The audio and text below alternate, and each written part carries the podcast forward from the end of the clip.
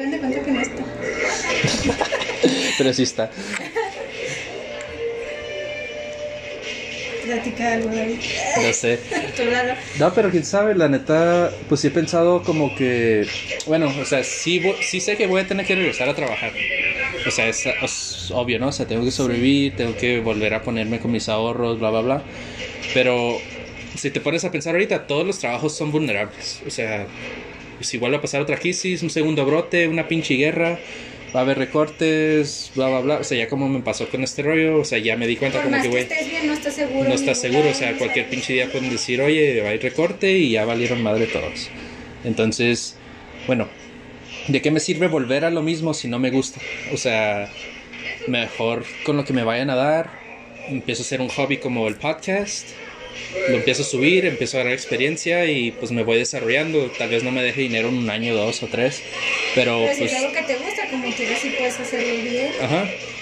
Y pues la cosa es como te digo, o sea, leemos un libro, vemos una película, vamos a hablar de ello, o sea, vamos a ver tu perspectiva, tu crítica, con qué lo comparamos, qué podría pasar en la vida real, etc.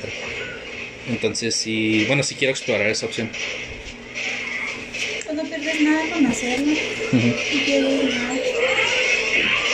¿Quién sabe? La neta sí, o sea, toda esta situación se me ha puesto a pensar como que, güey, o sea, ya llevo, ya llevo que ya voy para tres años fuera de la escuela, ¿ustedes qué, cuatro? Tres. 17 años. 2016, ustedes. No, 2000. O sea, nos graduamos en 2017, güey, diciembre del 2016 prácticamente. sí. Ajá, en diciembre.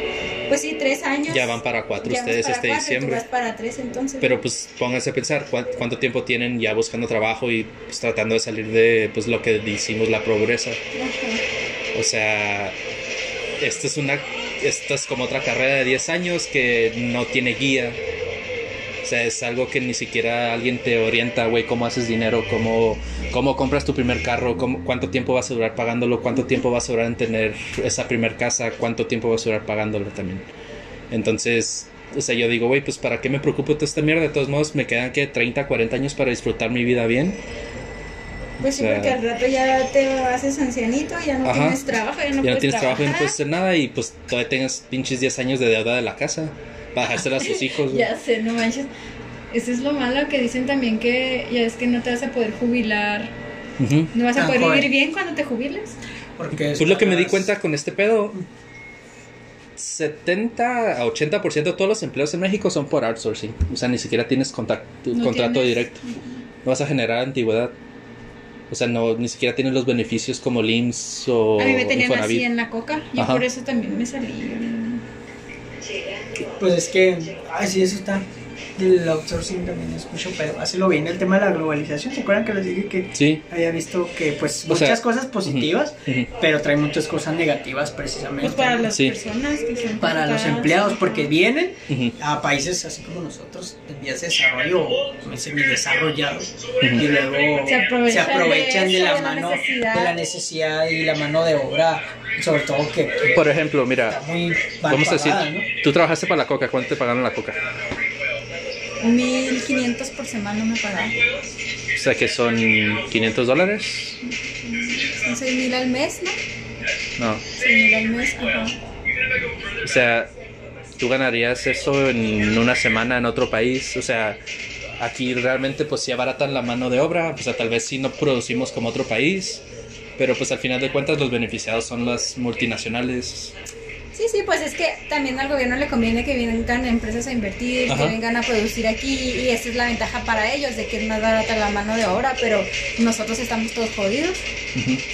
Es lo que te digo, o sea, en vez de impulsionar que vengan las inversiones extranjeras, ¿por qué no mejor impulsionan pues la, o sea, la creación de nuevas empresas aquí nacionales? Aquí porque pues está muy pues en primer lugar pues, como vimos la otra vez o sea cierran, cierran muchas oportunidades para gente que quiera ¿cómo se llama? desarrollarse Emprender. emprender o sea no hay Ya posibilidades no hay eso de los préstamos para los para lo emprendedores, ajá, para o sea empresas. todo eso se cierra y, es muy difícil y acuérdate o sea siempre me queda la de las clases de Yerán y siempre que hablamos de esto siempre me acuerdo mucho de eso ¿te acuerdas cómo se llama la, la materia de innovación? no la última que vimos con Yerán algo de Desarrollo. desarrollo e innovación tecnológica, No, primero era desarrollo 1 y desarrollo 2 era como ya el plan político.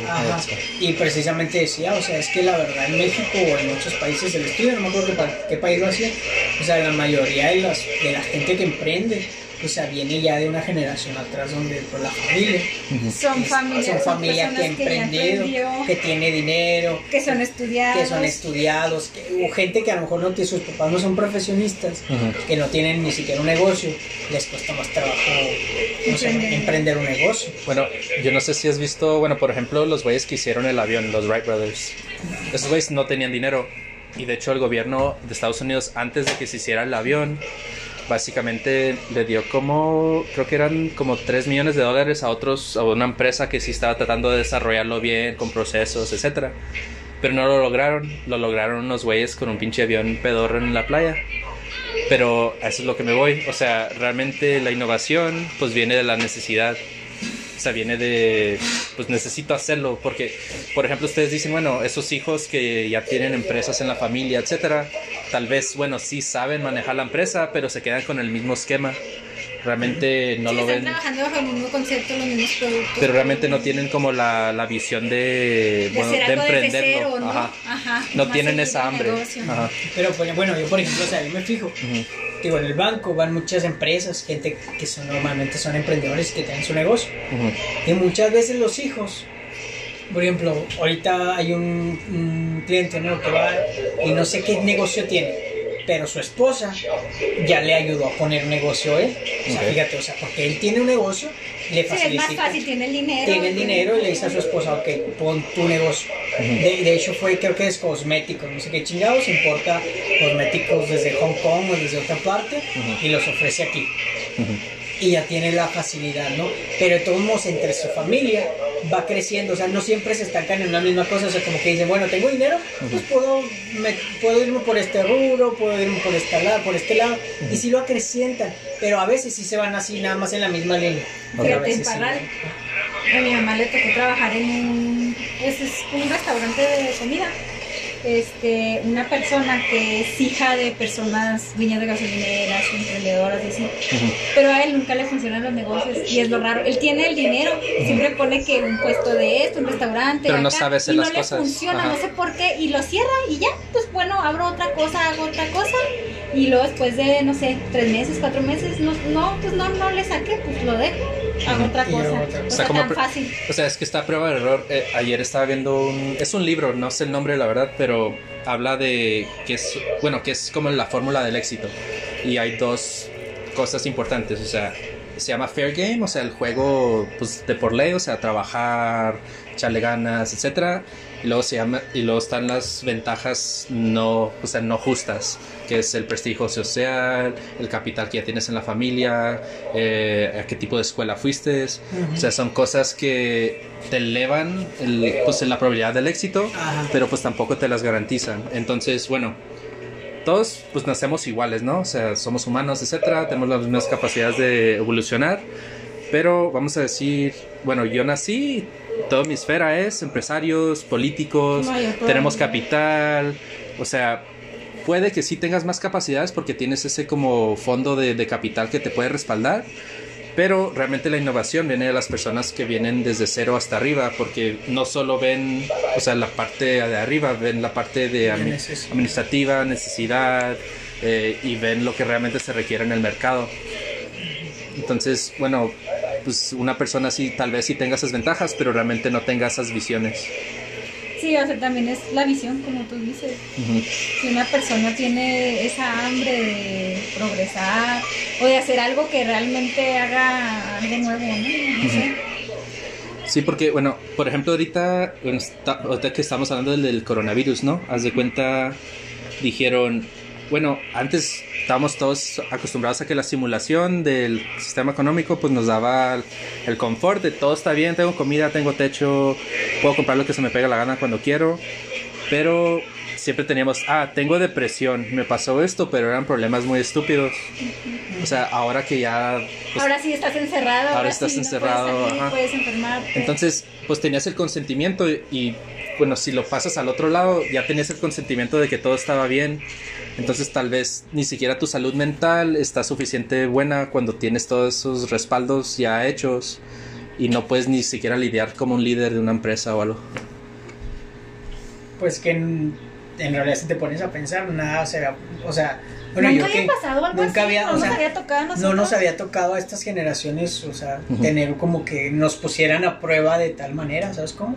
O sea, ni, ni siquiera la influencia que me acuerdo que te encerraron en la escuela.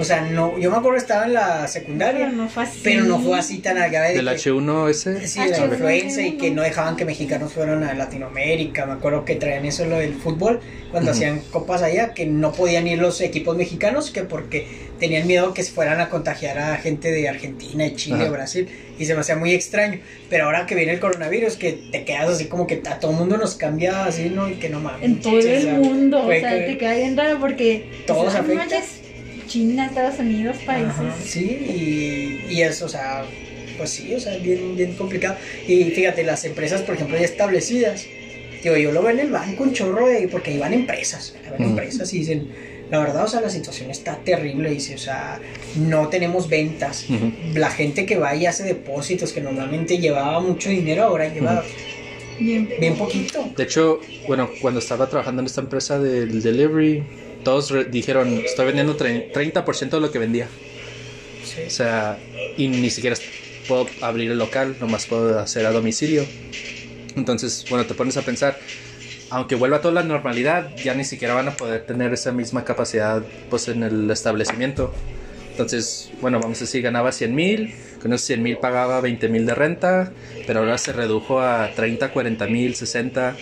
O sea, ¿ya realmente me conviene tener ese negocio y seguir pagando esa renta? Pues muchos negocios estaban diciendo que ya no van a abrir, ya Ujú. no van a trabajar No, después sí. de esto. Y eso fue la primera ola, o sea, todavía falta esa segunda ola que, pues ok, pasó esto, y, pero pues ya no fue lo mismo que siempre, o sea, ya, ya redució mi personal todo. afectó de manera permanente. Estaba viendo que se perdieron en abril 500 mil empleos formales en todo México. Nada más los empleos formales. Ah, pues Hay todos, muchos, y- hay muchos co- como, como 70% es informal casi. Ajá. Ajá. Imagínense cuántas personas están ahorita sin empleo. Ahora, pues imagínate, a pensar que los empleos informales, la ganga que les pagan, no sé, en realidad. Ni siquiera con O beneficios. sea, ni Ajá, beneficios, sí, imagínate, seguro. o sea, ahora, pues, por gente, ¿no? Sobrevivía con un sueldo a lo mejor súper raquítico, así. No, y dejen ustedes, o sea, por ejemplo, en Juárez, este, hay mucho, es de los, de los lugares de las ciudades que hay menos empleo informal por las maquiladoras. Las maquiladoras es- son, ofrecen empleos formales, pero aunque sean empleos, empleos formales, pues, lo que les pagan a la ¿Cu- gente, ¿Cuánto le dieron a los maquiladores de, de Parral? Pues están diciendo que les daban 200, 300 200 pesos, pesos. por semana. Les pagan a veces hasta Por el semana. 50%. Por semana. ¿Por qué? Porque la mayoría de los sueldos es bono. No manches. Entonces, que faltes un día, que faltes dos, te quitan mucho de sueldo. no Entonces, manches. entonces eso O sea, no que puedes comprar con formales. 250 pesos, o sea, un kilo de frijoles y huevos. tortillas. Y es que es lo que hablábamos ahorita otra vez, o sea, ese es el problema, por ejemplo, de la inversión directa de otros países. Si te fijas, por ejemplo, en- allá en, en Santa Bárbara, o sea, las, ¿cómo se llaman? Las, las mineras, Las mineras. que son, creo yo que son canadienses la mayoría. La mayoría, ajá. Por Nomás ejemplo- está la de Slim, ¿no? Ajá, la, no sé si esa, Haz de cuenta, o sea, le estaban, le estaban haciendo huelga a los, los trabajadores porque les iban a pagar 10 mil pesos de utilidades, que es poco, ¿no? Dice la empresa, no, es que la verdad no hubo producción, pero esa producción fue del año pasado, o sea, todo lo que tienen que darles ahora, o sea, esto, esta afectación de actual se ve reflejada hasta el siguiente año. Sí. Les pagan muy poco, pero abusa la empresa a fin de cuentas de las situación. personas, de la situación y abusan del empleado. ¿Por qué? Porque pues somos mano de obra barata de países desarrollados como. Sí, o sea, realmente su compromiso no era tan directo, nomás era para dar un empleo, pues tal vez a corto o largo plazo, pero pues realmente no con todos los beneficios que por ley establecida. Sí, Y como dice Carlos, o sea, les pagan muy poquito en las maquiladoras, o sea, les va mejor en Juárez, en las maquiladoras, aún, por ejemplo, ¿cómo se llaman los chicos que hacen las cosas? Los, Los de la técnicos. línea. los de no la sé. línea. Ok. No sé cómo se les llama. Se me va el- Yo tampoco sé, pero las personas Pero les va mejor que en la maquila de Parral. En Parral ni siquiera tienen sindicato. No manches. O sea, y eso crea un problema porque no Hay tienen despidos comedor. masivos. Ajá, no tienen comedor, para empezar. Tienen transporte, pero no tienen comedor. Todas las maquilas de Chihuahua tienen comedor. Tienen comedor. Las de Juárez. Sí, pues imagínate, gano 100 pesos al día y me tengo que llevar mi comida. Ajá, Pues son que 30, 40 pesos y pues de lo más bajo que pueda porque pues no puedo pues comprar cosas de muy de lujo que digamos. Ahora, fíjate que no les va tan mal a los maquiladores en parte, o sea, porque por ejemplo mi room es maquilador. Ujú. Pues le alcanza por pagar una renta de 1500. Pero él trabaja en la línea. ¿o? Eh, se me hace que sí es, se me hace que es este. ¿Cuánto gana? No, pues no le, no le pregunto, ¿va? Pero él sé que es maquilador porque me ha hecho varios comentarios que he escuchado que trae Ujú. una maquila. No sé si sea a lo mejor este, ¿cómo se llaman? Los, los, los jefes de la línea, como era Edith, ¿no? Supervisor. O supervisor, o no sé si sea este de los, de los empleados ahí directo, ¿no? Pero si les va bien. Tal vez, por ejemplo, cuando trabajaba en el Colman, en la maquiladora, esta era una empresa médica de las mejores maquiladoras que hay aquí en Chihuahua. Les pagaban bien a los empleados, tenían un bono, ¿cómo eso de ahorro? Ah, Cada año. de ahorro. Sí, no hombre, cada año los, a, los, este, a, los, a los trabajadores les daban hasta 23, 24 mil pesos que ahorraban. Es que depende el tipo, ¿no? De la que se dedique sí, la empresa. Y en esa empresa, o sea, no entraba cualquier persona. O sea, y era muy buena empresa, era una empresa médica, era una acción muy noble. O sea, Pero, mínimo si te pedían algo de prepa o algo así. eh, pues yo digo que al menos la prepa terminada, ¿no? Ujú. Sí, porque sí crece ahí gente, pero te digo, quién sabe cómo les peguen. Yo no sé si hay Pues que bueno, sí podemos culpar como a los multinacionales y todo, pero pues es un problema estructural de todos modos. O sea, ponte a pensar, la mayoría de nuestros padres no tuvieron oportunidades de estudio. Mi mamá creo que apenas terminó que la secundaria. O sea, en esos tiempos la verdad el que estudiaba era porque tenía dinero. Sí, porque también no tenías a la tan cerca las escuelas, porque yo me Ujú. acuerdo que antes pues el TEC es lo que fue lo primero y también fue mucho tiempo después, ¿no? De Creo que pues en no tiempos estudiaron. habrían como pues una escuelita de enfermería o algo así. Había técnicos, Ajá. había técnicos más bien, era que te graduabas de técnico y por ejemplo lo que hace este, algunas personas de que ya están en el banco porque pues fue técnico, es cajero porque él fue técnico en algo. Ajá, y pues poco a poco se fueron actualizando porque les daban oportunidades de terminar la prepa o algo así. Pero pues si te pones a pensar, como esa generación, vamos a decir un 70% no estudió, o sea, Sí, pues los que, te- los que estudiaban se venían aquí a Chihuahua. Sí, porque no había mucho empleo en Parral y hasta la fecha, o sea, realmente quien estudia en Parral es muy difícil encontrar un empleo, o sea, ¿cuántas maquiladoras hay? ¿Dos? ¿Tres? Y bien mal pagadas, ujú. Son muy mal pagadas. Sí, pues es como ese modelo que veíamos en economía, ¿no? La, el talento se va a las, con- a las concentraciones urbanas, donde hay pues mm, sueldos mayores. Fuga de cerebros. ¿no? Ajá. O sea, se ve pues aquí en el propio estado de Parral a Chihuahua, de Chihuahua tal vez a Juárez, de Juárez tal vez al extranjero, o a México, a Monterrey o a Guadalajara. Y ahora, con esto del coronavirus, pues quién sabe. Ojalá. No, yo latino, no sé, tal vez unos dos meses. O sea, los números están subiendo, yo no creo que, que regrese toda la normalidad tan rápido.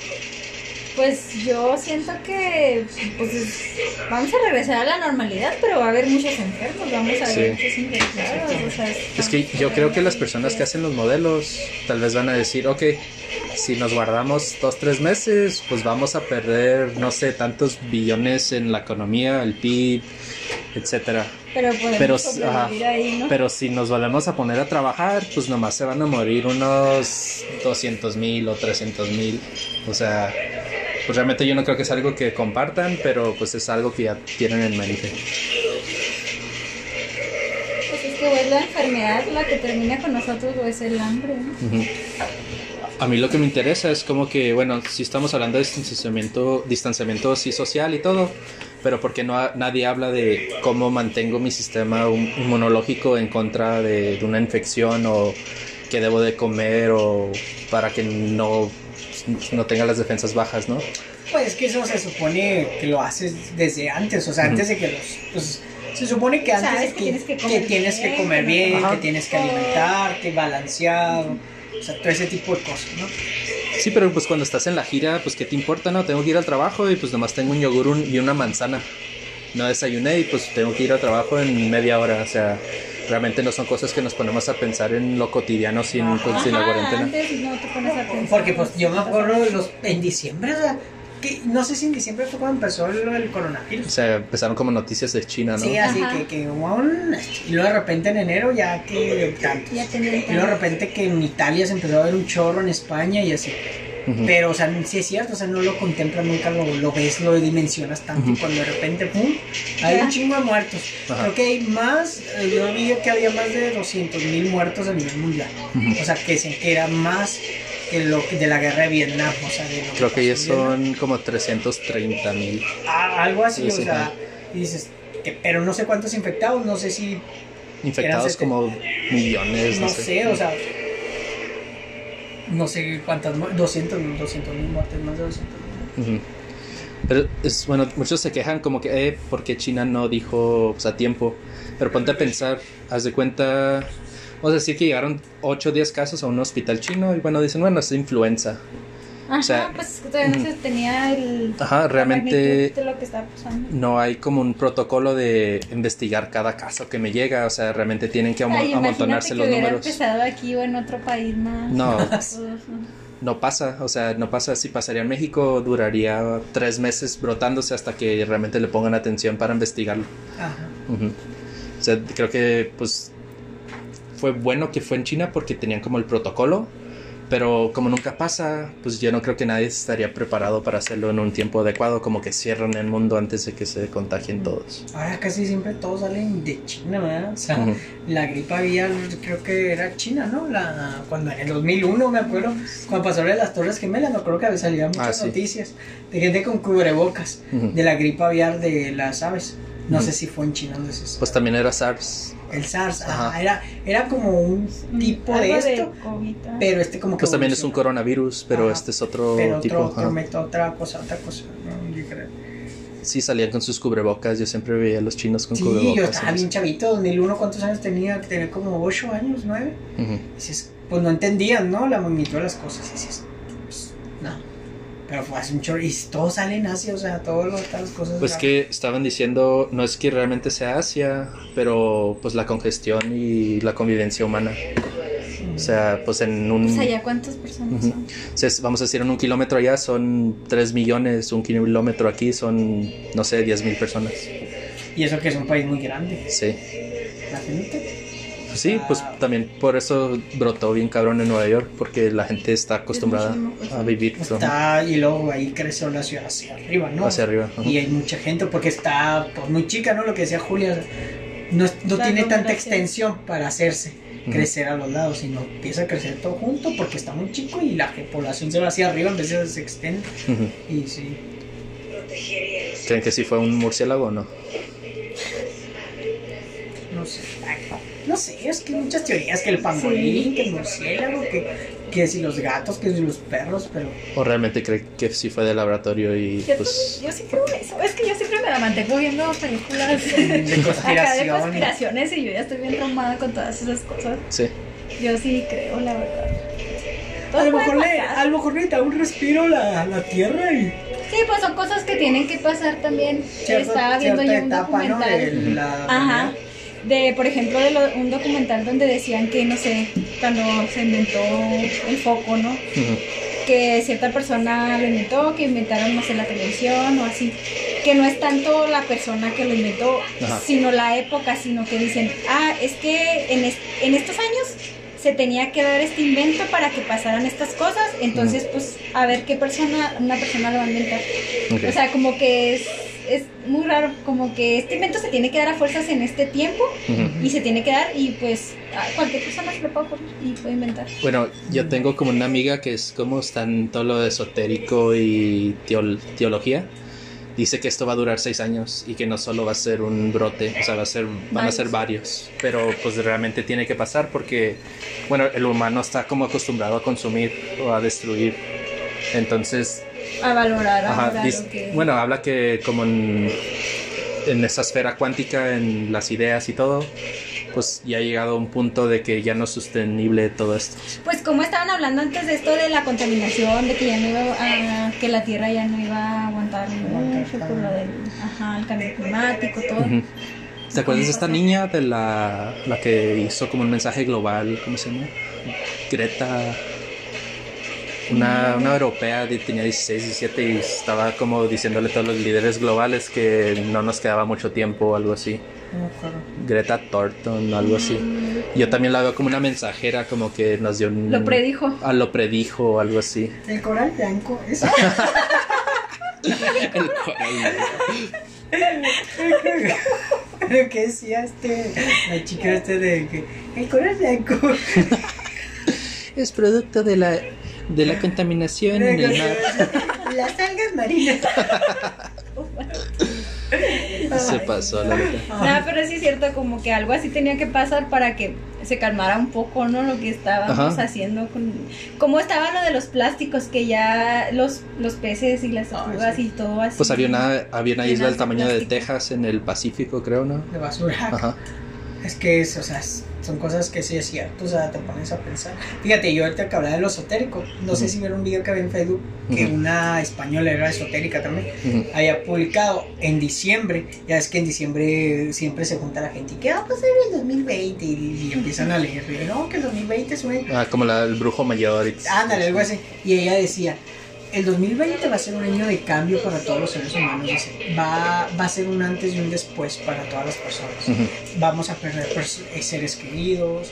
Vamos, o sea, eso lo vi yo ahorita cuando está pasando todo esto, pero eso fue en diciembre del 2019. Apenas estando... Entonces te quedas pensando y dice, va a haber, la tierra va a responder a muchas cosas que están pasando, Ujú. va a haber mucha muerte, vamos a perder seres queridos, va a haber un antes y un después, un antes y un después. Y sí es cierto, o sea, en realidad te pones a pensar, o sea, muchas personas hemos perdido personas este, queridas, o sea, en este año, y dices, qué pedo, ¿no? O sea, cómo cambió todo. Y, y a veces lo pienso y digo, güey, pues nomás tengo a mi mamá. O sea, si se muere mi mamá por el coronavirus, pues, pues ya perdí como la estructura familiar Pues que todo. tenía. Ajá. Ajá.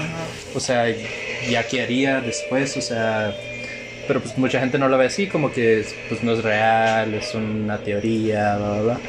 Y pues sí hay, bueno, pues ya nadie sabe quién creer, la verdad. Pues sí, o sea, es que es algo nuevo para todos. ¿Y qué más decía en esa plática que viste? Pues eso decía, o sea, que va a haber un cambio, este iba a ser, o sea, un, un año muy ex- peculiar. Ujú. Y te pones a pensar lo que decía y dices, pues sí, es cierto, o sea, en realidad este año te pones Pues a ya se perdió el año, la verdad. Ajá, o sea, en realidad, ¿cuánto tiempo ha pasado? Mayo, o sea, empezamos casi a mitad de O sea, yo, año. yo todavía en enero jugaba en la oficina, ah, tengo coronavirus, les voy a infectar, como para no ir a trabajar a la Y- oficina. Pero la dimensión. Pero llegado. dimensiones, ajá. O sea, llegó un punto donde me, me dio una fiebre de dos días y dije, "Ca- cabrón, tal vez ya me dio. No, yo sí, Ajá. desde que empecé a escuchar las cosas en China, yo, yo siempre he sido muy... Paranoica. Ajá, paranoica. Yo desde ese entonces me acuerdo que le decía a Alejandro, es que ya te preocupes por cosas que ni siquiera te había llegado aquí. Ajá. Y ya dije, es que esto va a llegar aquí, es que esto me va a afectar a todos. No, y así tenía ese miedo y mira, A mí me dio miedo porque fui a un casino y jugué Baccarat con unos chinitos. Dije a la chingada, ya me contagié en el casino. Oye, pero es que quieras o no, o sea, son prejuicios que generas. Sí. Porque, o sea, ves una persona asiática y entonces, o sea, no, aunque digas, bueno, X, no, no pasa nada. Ujú. Ahí en el banco la otra vez fue una coreana. Era de, pues es que van y llevan su, su identificación de residente permanente. Ok. Y digo que va mucha, mucho extranjero, ¿no? que va una, una árabe, que es tur- turco, que es un argentino, uruguayo, una toco español. Ya sabes, llegó pues, con los ojos rasgados, dices, ¿es china o es japonesa? Me da la esta. Y es coreana, pues en Corea. Hasta te pusiste el guante, ¿no?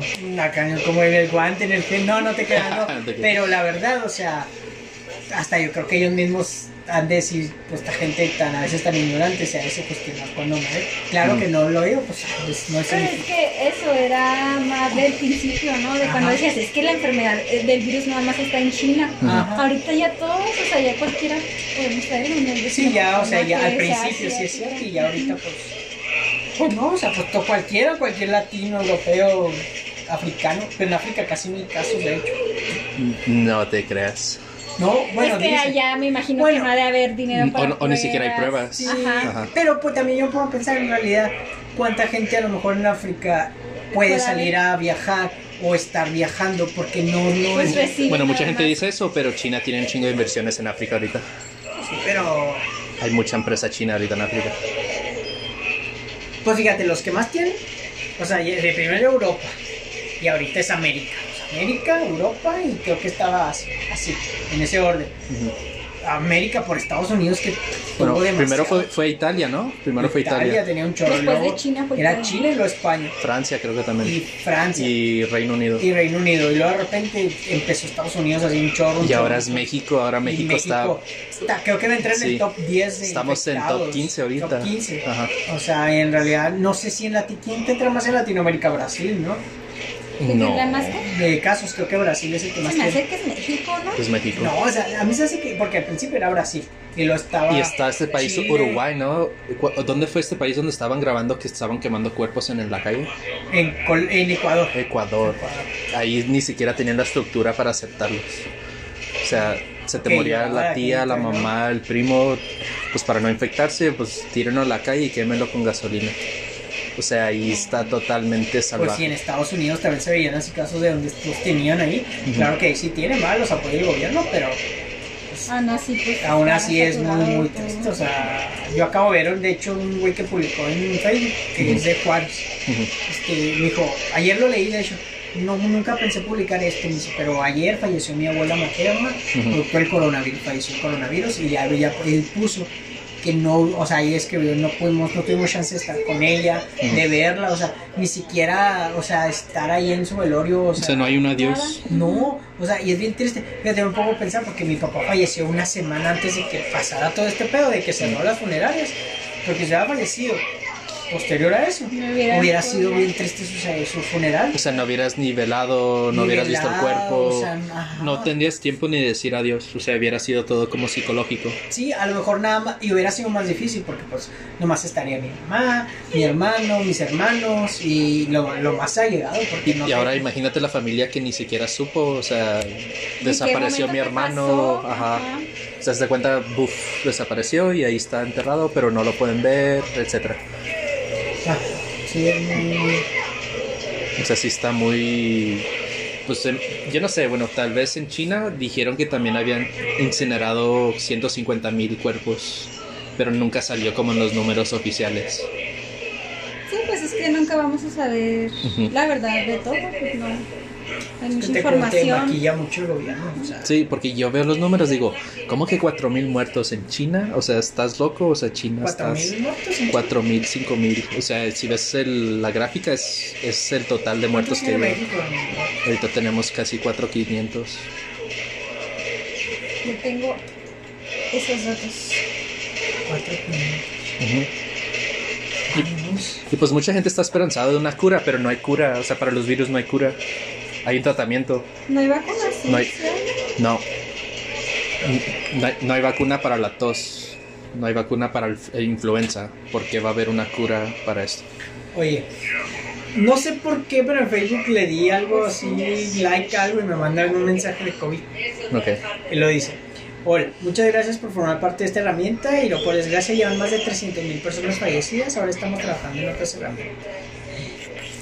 300 mil pesos.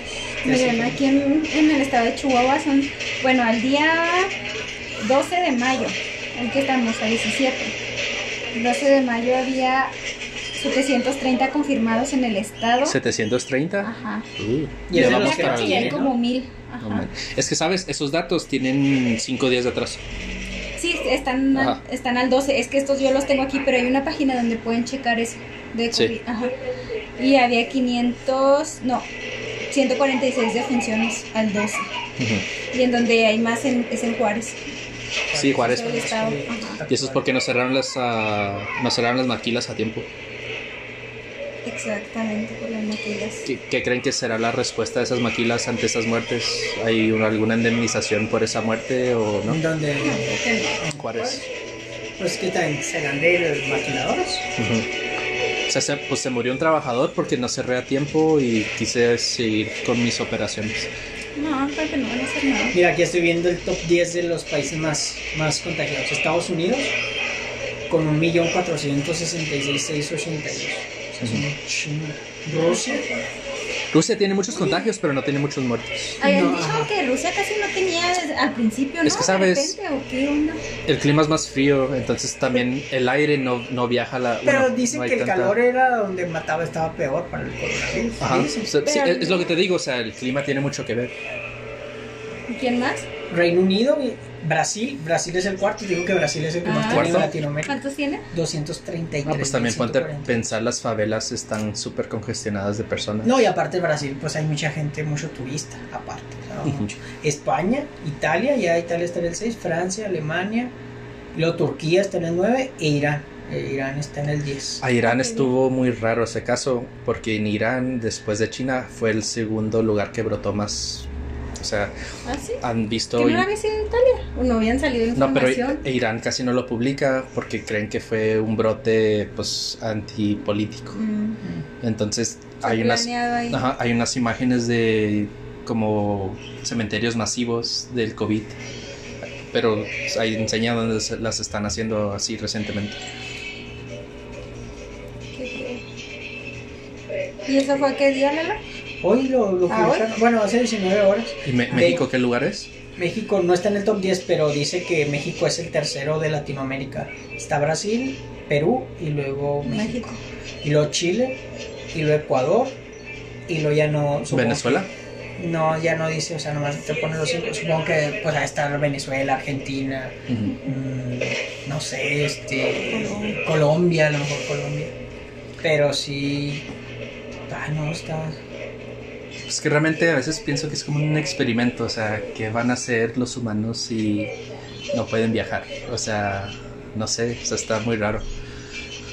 Sí, yo también siento que algo fue planeado. Por ejemplo, bueno, también vi uno en el Face. No lo tengo mucha credibilidad, pero antes de esto, Rusia y Saudi Arabia estaban peleando algo del petróleo, ¿no? El precio. Ah. Entonces, creo que dijeron, bueno, pues vamos a congelar toda la demanda del petróleo. Vamos a super abaratarlo en todo el mundo. Ajá. Respuesta. una respuesta, pero pues no se sabe pues con qué fin, ¿no? O sea, tal vez es un experimento, tal vez es un reseteo para todo el esquema global o llegamos a un punto donde ni siquiera lo financiero es sostenible.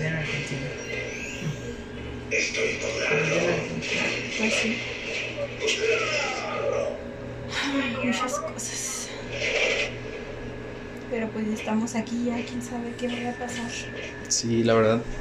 Bueno, Ojalá que no sea cierto eso de los seis años de coronavirus. No, ella sí me dijo, o sea, está en el plan como cuántico, o sea, hay como una, como una conciencia colectiva cuántica. O sea, todos los pensamientos de todas las personas en el planeta tienen una conciencia masiva. Se supone que los esotéricos pueden hacer channeling y, o sea, como canalizar lo que está en esa esfera. Y se ve que, bueno, pues el humano ya creó su propia simulación, ya creó su propia realidad, la verdad. O sea, pero está basado en materialismo, o sea, te metes al Instagram, cómprame mi producto, soy tal y tal, estoy súper bella, Mm. eh, te voy a enseñar a cómo ser fit, o sea, estamos como idealizando a estas personas y pues lo que nos venden, o sea, esa imagen que nos venden. Entonces todos queremos comprar la ropa, todos queremos tener la casa y pues no es sostenible, o sea, ponte a pensar en 10 años cuántas personas no va a haber en el planeta, o sea, qué, qué probabilidad tenemos de que el planeta realmente nos pueda sostener. Pues sí, por ejemplo, eso de que, ah, pues entre más ropa, pues te pones más acá, ¿no? Más guapo, no sé. Mm. Pero también la ropa, estar comprando ropa, pues es también contaminación. sea, entre más cosas consumas, más, más contribuyes a Y por ejemplo, también dice, bueno, entre más nos estamos metiendo como el hábitat natural, más es probable que vuelva a ser otro brote de otra cosa. O sea, otro virus que ni siquiera hemos tenido contagio con él. O sea, no sé si que en el, en el Amazonas hacen una nueva colonia, etcétera. Se infecta un cabrón, se desarrolla en su cuerpo y hay otro brote de no sé qué. Que aparte, o el mismo coronavirus que se agarre, Ajá. que mute, Que ¿no? mute y ajá. Y empiece a. Es que ya tiene mutaciones. Sí, da, sí, es escuchado que tiene algunas. Pero algo así importante, algo que ya te genere otro, otro algo más grande, no sé, Sí. algo diferente. Porque fíjate, o sea, decía lo que sea, o sea, pues hay medio tecnología en algunos países para mantener a la gente viva. Normalmente muere gente con problemas de salud, pero que llegue un virus así tan letal que le dé a cualquier persona y aunque estés muy bien de salud, te mate. Nunca han jugado este juego que pueden jugar en su celular, que es como, o sea, pueden hacer un virus y ver cómo se desparama por el Ah, mundo. He escuchado una simulación, pero no. Sí, es- está muy raro, pero bueno, para ganar ese juego, básicamente lo que tienes que hacer es que el virus sea transmitido, o sea, mínimo con una tos, y que los síntomas no sean tan fuertes al inicio, que básicamente se pueda contagiar hasta que se pueda mutar a otra cosa. Pues que, pues lo más, yo creo que lo viable que se transmite es así, ¿no? El contacto, aunque estemos así.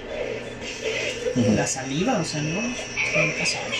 Ay, no sé. Yo tengo miedo de que, de que nunca que seamos hombres.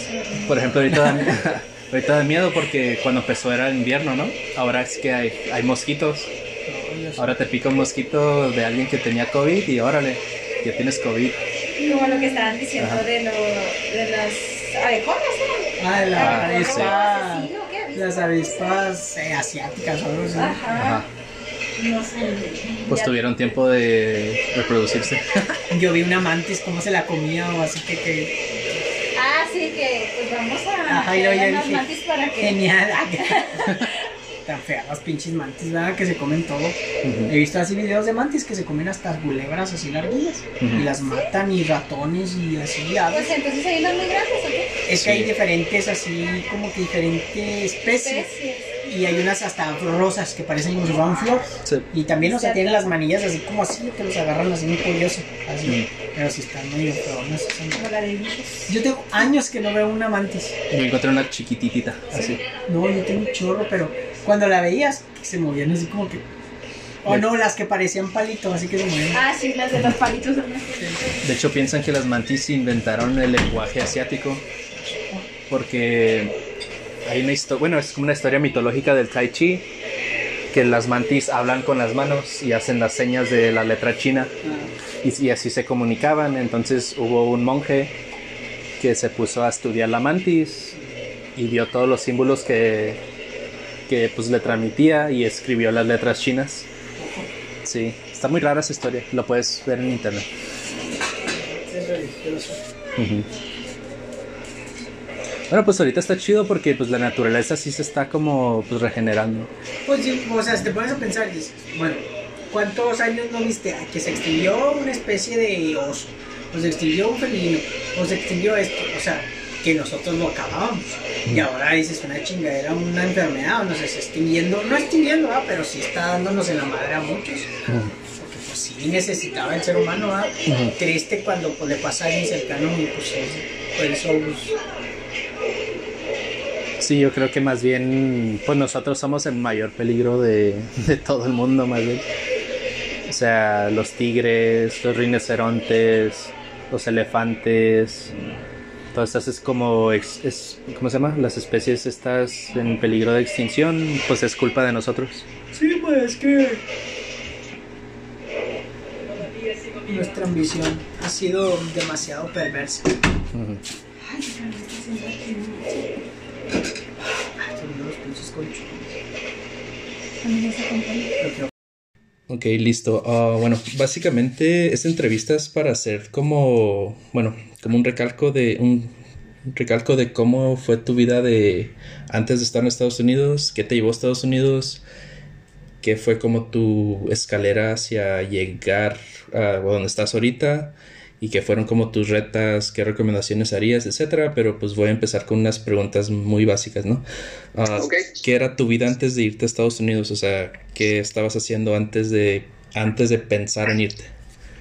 Bueno, era estudiante, estaba terminando una carrera técnica en producción en un Cebetis. Producción. ¿Cuántos años tenías en ese momento? 18 añitos, 18 años. 18 años, sí. Ok. Eh, ¿qué- bueno, ¿cómo te describirías? ¿Qué, qué era tu perfil? Pésimo estudiante. este, muy responsable en la escuela, esa es la verdad. Este, no era un, como lo que llamamos un burro, pero no tenía interés. La verdad, estaba bien, bien perdido en cuanto a lo que quería hacer después de eso. Muchos de mis compañeros continuaron carreras este, profesionales en un tecnológico, en una universidad. Eh, a mí me corrió básicamente mi mamá de, de la casa. Okay. Le habló a mis hermanos, dijo, vengan, vengan por él, ya no lo aguanto. Este, literal, así como te lo estoy diciendo.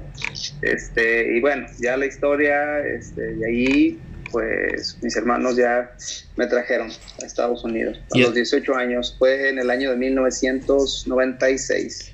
Entonces la decisión totalmente fue, o sea, externa, o sea, fue de tu familia más bien. Sí, sí, y, y- y la verdad, pues a mí me dio igual, este, como te digo, andaba eh, muy desubicado, muy, este, sin, sin una visión clara de lo que quería hacer. Esa es la verdad. Ok. Eh, ¿Cuál fue tu pensamiento al decir, bueno, pues me quieren mandar a este país? O sea, ¿qué, qué esperabas de eso? Mira, en mi caso no, no había mucho miedo de, de que fuera algo así como, pues la mayoría de mi familia ya estaba aquí. Ok. ¿sabes? Eh, mis hermanos, inclusive mi padre ya estaba viviendo aquí, este, tenía primos viviendo aquí y un montón de familia donde yo iba a llegar, al pueblo donde yo iba a llegar. Entonces no, no había muchos nervios ni, ni fue algo así como, no, oye, ¿a dónde voy a ir? Tengo miedo. No, tenía mucha curiosidad y ciertas ganas, la verdad, de conocer cuando menos. Ok. ¿Qué, qué era tu idea de Estados Unidos? O sea, tantas películas y cosas que veías de ese país, o sea, ¿qué, qué, era, qué, era qué eran tus esperanzas al llegar allá? Pues eh, sí, lo único que conoces cuando estás en México, Estados Unidos, llegan a hacer las películas, ¿no? Más bien aquellos tiempos de que no tenías acceso a internet como, pues, como lo hay ahora, ¿no? Era algo así muy, muy perdido en, las, en algunas universidades, muy, muy básico, muy austero el internet en aquellos tiempos. Entonces, sí, esperaba ver así este, ciertas cosas que veías en las películas, ¿no? Aquellas avenidas este, enormes, llenas de carros, este, americanos, eh, muchas cabecitas amarillas por ahí, todo eso. Y fue interesante, o sea, sí se parece mucho a las películas, pero hay otra realidad también, que pues es gente común y corriente, ¿no? Como, cualquier otro. Eh, no, ¿Tu experiencia al irte no fue algo traumatizante? No... Sí, sí, primero el primer choque que yo tuve con eso fue el idioma. Eh, recuerdo como a los dos días de que estaba aquí, me llevaron a un Walmart y así todo asustado, ¿no? Yo viendo, o sea, gente, para mí eran extraños, eh, los americanos altísimos y, y bueno, me sentía muy raro. Y el idioma, estar escuchando personas hablar un idioma que, que no entendía ni una palabra. Este, yo recuerdo que terminé con dolor de cabeza el primer día que salí, literal, dolor de cabeza muy fuerte, este, se siente una impotencia muy grande, es como regresar a un tipo de infancia, Ok. sí, este, aún siendo ya un adulto, Eh, sí es algo duro por ese, por ese lado. ¿eh? Cuando llegaste, ¿qué fue tu primer como trabajo? O sea, ¿qué es la primera cosa que te pusiste a hacer al llegar? Sí, ok, sí, mira, yo llegué a un lugar turístico en las montañas este, rocosas, eh, mucho hotel, mi trabajo fue hacer limpieza en condominios, en un hotel, housekeeping que le llaman aquí. ok.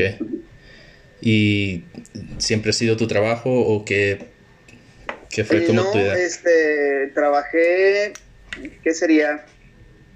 Ah, un par de años en eso. Y fui, bueno, dentro, es que es la hotelería donde, donde yo empecé a moverme. Hay, hay muchas este, posiciones dentro de un hotel. Trabajé en housekeeping, después como supervisor, como director de, de housekeeping. Llegué a trabajar en, en Walmart como supervisor también, este, en restaurantes, un montón de trabajos, pero todo queda siempre dentro de lo que es la industria hotelera. Ok, o sea, hospitalidad, o sea, por la zona Sí. demandante, ¿no? Sí, sí, por, por la zona es, es, es este el trabajo que predomina aquí. Sí. Y, y cuando te fuiste, ¿no tuviste como, bueno, no sentiste como un despego de tus amigos, tu familia, eh, Sí. como soledad o algo así? Sí, sí fue muy duro. También eso fue una parte de las que más me golpeó. Este, Fui muy social en México. Tenía bastantes amigos y cuando llegué a este lugar donde vivo, eh, los latinos que habíamos aquí éramos muy pocos. De hecho, te llegabas a topar a, a- un paisano en, en una tienda y te daba gusto, ¿no? Y hasta te sal- lo saludabas así de lejos porque er- era raro encontrar este, hispanos en este lugar. Y ahorita, pues, somos ya la mayoría, creo yo, pero sí fue algo muy duro. Sí extrañé, este, cuando menos dos años en lo Dos que años. empecé a adaptarme. Sí. Ok. Bueno, es como lo que nos pasa a nosotros que volvemos de allá para acá y extrañamos todo de allá, ¿no? Nos da como... Sí.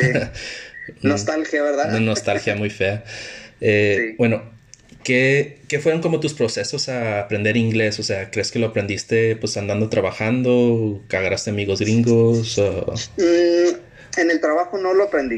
Eh, ap- aprendes muy poco porque en el ambiente laboral en el que empiezas a trabajar haciendo housekeeping, por lo general, tu supervisor habla español, tus compañeros hablan español. Entonces es muy básico lo que, lo que aprendes a decir. Aprendes algunas cuantas palabras, este, muchas este, pochadas que le decimos aquí, Sí, sí. Este, sí, y, pero no, trabajando con tu gente, yo eso lo aprendí, no aprendes casi nada de inglés. Yo empecé a aprender inglés hasta que mi jefe fue americano, sí, y que ya vi la necesidad, no es hasta que me vi acorralado, fíjate, que, que empecé a aprender inglés.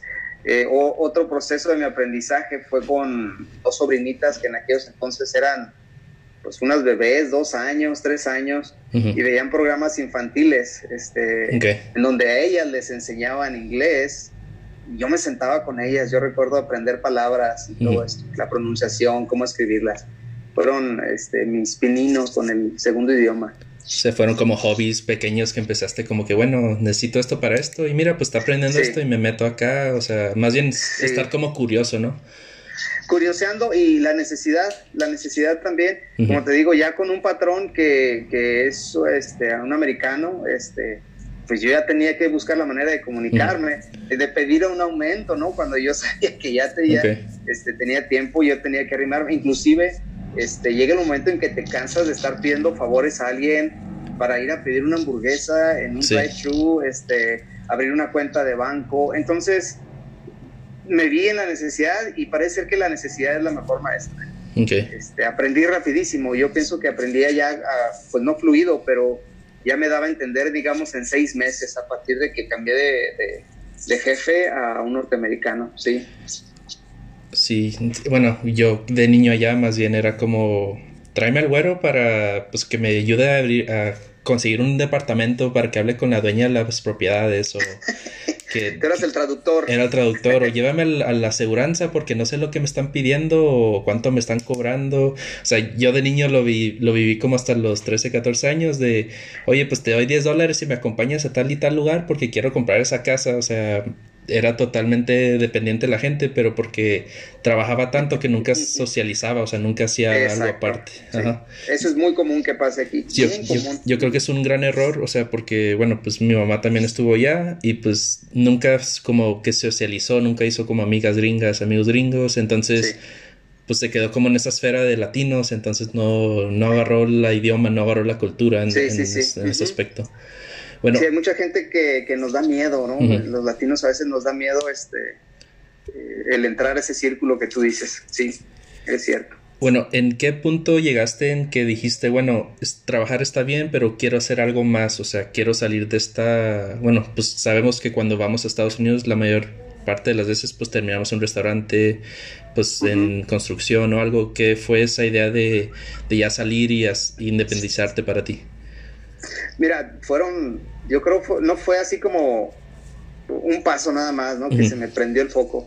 Yo empecé a observar que, bueno, yo entré a la escuela como a los cinco años de que llegué aquí a Estados Unidos, cinco o seis años, este, me metí a estudiar el ESL, el inglés como segundo idioma, que es gratis, creo hasta la fecha. Es algo que nos ofrecen a los latinos, los americanos, como, como un recurso gratis para que aprendas inglés este, a un nivel casi precolegio. ok, O sea, muy bueno, es muy avanzado. Este, y entré a, estudiar eso. Este, saqué la, el equivalente a la preparatoria abierta aquí en inglés y de ahí este, entré al colegio eh, y hice dos carreras aquí. Lo que me hizo, a ver si entendí tu pregunta, bueno, empecé a notar que estaba trabajando yo para gente menos preparada Sí, que yo. pues nomás porque lo pues, eran los jefes, ¿no? Sí, sí, sí, este, hay gente muy aventada y, y sacan, este, por ahí abren su compañía y todo eso. Y, y de repente el último patrón que tuve me di cuenta de que la compañía de él la tenía yo 100% sobre mi espalda, ujú. 100%. Sí, una compañía este, que, que facturaba al año 30 mil dólares, 40 mil dólares y en dos años este, pues la subimos como 10 veces más que eso. Entonces, este, pero él era el jefe, ¿me entiendes? O sea, no, no tenías como y, pues, poder de, de sí, hacer decisiones No, no, y no, tenía. ¿no? Te das de cuenta de que yo estaba consultando a una persona este, que no tenía una preparación o una visión. Entonces, bueno, la historia terminamos y, y decidí comenzar yo con, con mi propia compañía, ¿sí? Y, y, pues me di cuenta de que es muchísimo mejor Este, crear empleo y hacerte cargo de, de una empresa de que crezca, hacerte cargo de que crezca y ofrecer tu empleo en lugar de trabajar mucho. Eso me quedó clarísimo, que es la mejor opción. Ok. ¿Crees que es fácil destacar siendo latino?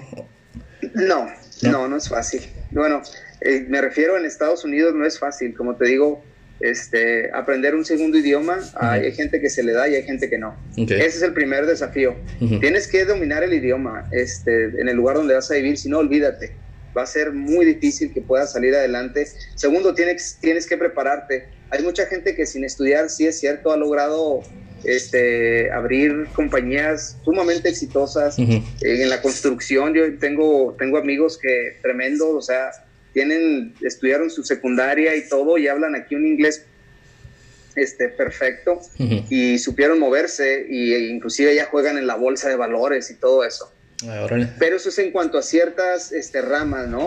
Pero hay unas en que sí te requiere, lo que es la industria de la hospitalidad te requiere que tengas conocimiento de, de turismo, de servicio al cliente, este, se requiere un inglés más, más pulido, este, bueno, todo ese tipo de cosas. Entonces hay personas que pueden y hay unas que no pueden con eso. Hay unas que quieren aprender el idioma y hay unas que no. Este, hay personas que prefieren que se les firme un cheque cada quincena y, y evitarse problemas. Y hay otros que quieren los problemas. Pero pues porque saben que hay un comillas. beneficio, ¿no? Sí, sí, o sea, o sea, los problemas los vas a tener en todos lados, pero este, una cosa es traer los problemas de alguien que no se está organizando bien, a traer los propios, ¿no? Por desafíos y recibir los beneficios. Pero no, no creo que sea fácil. No creo que sea fácil en un país este, que no es el tuyo este, salir adelante. Es posible. En Estados Unidos es posible. En México puedes estudiar carrera. Antes, hace 30, 40 años, todavía una licenciatura te valía. Este, ahorita no, o sea, ahorita ya realmente quieres este, tener un buen trabajo, necesitas un- una maestría, un doctorado. Ni eso, ¿eh? Ya, ya a veces ni eso, ¿verdad? Sí, yo sé, sí he escuchado. Y aquí la, la, la educación sí cuenta. Sí. Es más, a- a- es ya- aquí cuenta hasta que tengas tu preparatoria terminada. Este, Bueno, para es- tener lo es que, que llaman allá el- entry level. Ajá. Allá el esquema está como un poco diferente, o sea, prepa sí puedes ir al university y todo, pero hay como muchas cosas técnicas, o sea, hay muchas cosas aparte de eso que, pues no sé, me quiero meter a como un, ¿cómo se llama? Un trade. O sea, quiero aprender de heating and air y hay como mucha diversidad de Sí, eso. sí, sí, sí, sí. Y hay los que se van por el Oficios. título, ¿no? Ujú. Sí, hay gente, aquí está padrísimo porque si tú Porque quieres, allá sí este, pagan no los te quieres oficios. meter en bronca, sí, sí, si tú tienes aquí sacas un, un certificado de plomero, o sea, un plomero aquí gana 80 dólares la hora promedio, Sí. donde yo vivo, sí, Y acá dices, este, bueno, pues, soy plomero en México y pues apenas estoy Pues sí, comprando la sí, comida, no, ¿no? yo sé. Sí, sí, acá un plomero gana así, un carpintero, este certificado, olvídate. Eh, sí, aquí la educación cuenta. Puede, hay gente que puede hacerlo así por conocimiento, pero si alguien se presenta con un certificado, un título, Ujú. definitivamente puede ir delante del otro. Y más bien si domina el idioma. Yo, por ejemplo, cuando estuve allá, era, bueno, pues, a los 13, 14 estaba trabajando los, los summer breaks en, pues, en Ujú. carpintería. Pero yo siempre Ajá. me di cuenta como que el jefe, pues el jefe no hacía nada, o sea, iba por clavos y, y ya, o sea, entregaba las casas, háganla en una semana y los demás a trabajar, pero no era que, no, no era que era preparado, no era eso, sino que ya sabía cómo estaba el trabajo, o sea, conseguía los contratos, conseguía la gente, a la gente le pagaba lo que pues, le parecía a él y él se quedaba pues los, ren- los rendimientos más grandes. Y yo cuando me veía, pues veía eso, decía, pues no saben inglés, o sea, lo que Sí. pasa es, es, es movido, o sea, yo creo que más bien tienes que tener como una ambición, o sea, una cierta visión al llegar allá. Sí, definitivamente, sí. Este, sí, estoy de acuerdo contigo en eso. Si, si no traes este un deseo, ya es más un deseo de salir adelante, ¿no? De que el esfuerzo que hiciste en tu país este, sea valorado o que tenga mayor peso, cuando menos, este, no la vas a hacer. Sí, necesitas venir con un deseo de echarle ganas. Eh, es un país que el que trabaja no le va a faltar nada.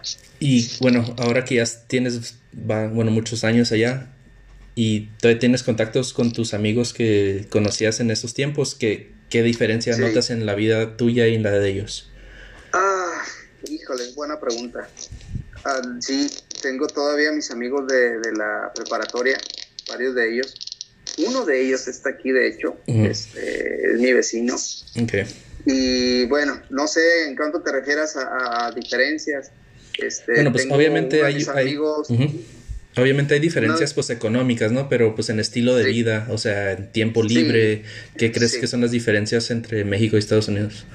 Ok, mira, bueno, en, cuanto económico, eh, lógico, ellos tuvieron pues desafíos diferentes a los míos, ¿sí? este, tengo amigos contadores, este, ¿cómo se llama? Licenciatura en... Um,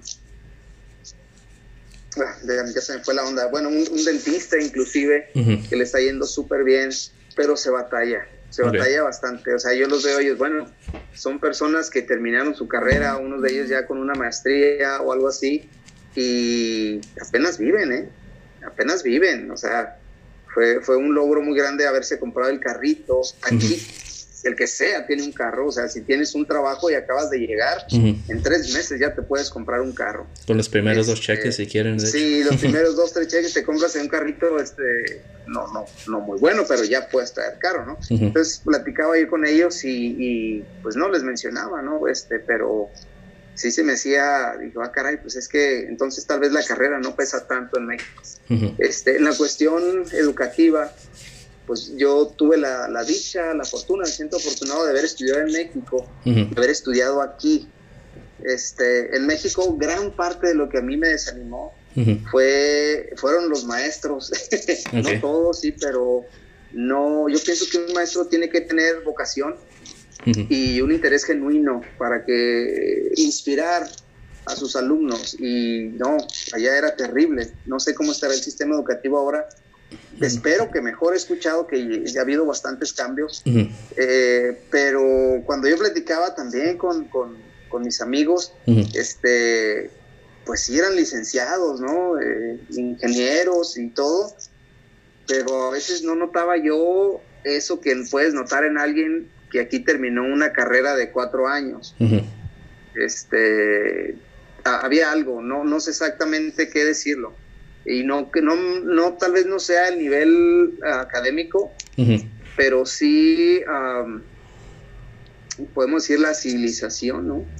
Este, México es un país con mucha cultura, padrísima, muy rico en cultura, pero definitivamente eh, la civilización en, en, Estados Unidos, en contraste, eh, nos llevan bastante tiempo de ventaja. Eso es una realidad. Yo también, por ejemplo, me he dado cuenta como que, bueno, sí tengo varios compañeros y todo, pero hay veces como que digo, como que no saben ni siquiera lo que estudiaron, no, no saben cómo implementarlo. Eh, nos quedamos con esta pésima idea de que no hay trabajo y nos quedamos como atrofiados así solos, o sea, no hay como una, no hay como una visión sólida, es lo, lo, que he sentido mucho. Sí, sí, sí. Siento como que muchas veces se persiguió el título más que nada, poder decir soy ingeniero, soy arquitecto, soy, soy, soy, soy esto, pero no tenían la esencia. Yo creo que eso es la, palabra que yo buscaba ahorita, de lo que es realmente un profesionista, como yo los conocí aquí, que tal vez no tiene nada de malo y no estoy diciendo que no sean capaces, sí, pero este, sí, sí noté algunas diferencias cuando hablaba con ellos, ¿cómo no? Ok. Y bueno, cuando, bueno, ya estás allá, no sé qué a cuántos años, pero, ¿qué son ya como tus planes a futuro? O sea, ¿qué, qué te planteas tú? O sea, sabes que no puedes regresar ahorita, pero pues a futuro, ¿qué, ¿qué, planeas para tu vida? ¿Te planeas quedar? ¿Planeas regresar? ¿Planeas innovar allá más? Pues, bueno, hay planes a corto plazo, a medio plazo, este, a largo plazo, ¿no? Los que eran para mí hace unos 10 años a largo plazo, pues cada...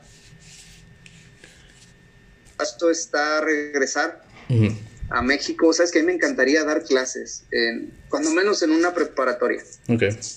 Este, tengo mucha fe en que si a nuestros jóvenes se les inspira, yo, yo me encanta esa palabra, la inspiración. Y si a nuestros jóvenes se les inspira, pueden lograr cosas extraordinarias. Y, y yo pienso que eso es algo que cuando menos a mí me faltó en, en mi juventud. Entonces me encantaría regresar a México ya retirándome a dar clases en, de una prepa para arriba. Ok. Este, y con, con la idea y el afán de, de aliviar a los chavos, Ujú. de cambiarles la visión, de, de inspirarlos, como dije ahorita, a que busquen y ofrezcan lo mejor de sí para en sus carreras que vayan a Pues buscar. que sabes, muchas de las veces, bueno, o sea, sí vamos a la escuela y todo, pero no hay como, no sé, hay, hay muchos hogares quebrados, o sea, no, no está el papá, Sí. no está mamá, o sea, no, o no hay alguien que, que esté fuera de la esfera que realmente les diga, oigan, pues está bien esto, pero pueden hacer lo otro, o sea, no se queden nomás con lo básico, o sea, pueden aspirar a más, pueden llegar a hacer Sí. más cosas, o sea, como que falta mucho poder a, a darle a, a los jóvenes de como que tengo voluntad y yo puedo manifestar, o sea, lo que yo quiero, ¿no? Sí, estoy de acuerdo. Mira, este, creo que el, el problema es de que a veces te, te, te suben a un camino y no sabes ni por qué llegaste ahí. Sí. Eh, en mi caso, o sea, yo cuando entré a, a un Cebetis, que fue la prepa allá, me habló un amigo, oye, voy a entrar al Cebetis, ¿te inscribo? Pues sí, inscríbeme. Este, hay estas carreras, ¿cuál quieres? Pues yo voy a entrar a esta. Ah, pues inscríbeme en esta también. De ese tamaño está este, la, la desubicación a veces en la vida de los jóvenes en, en México. Este, te digo, pues yo lo viví, yo lo viví, pero recuerdo los buenos maestros. Los buenos maestros los traigo todavía encima, fíjate. Sí. Contaditos, así con la palma de mi mano. Y me doy cuenta de que el impacto que ellos tuvieron en mi vida está todavía ahorita. en-. Con mi familia, con mis vecinos, con, en, mi, en mi Ujú. trabajo, ¿me entiendes? Ahí están los buenos maestros. Entonces creo mucho en eso. Entonces, volviendo a la pregunta, planes a, a futuro, pues lógico, retirarme, Pero siendo productivo, sirviendo, sirviendo. Quiero ir a servir a mi país. Ok.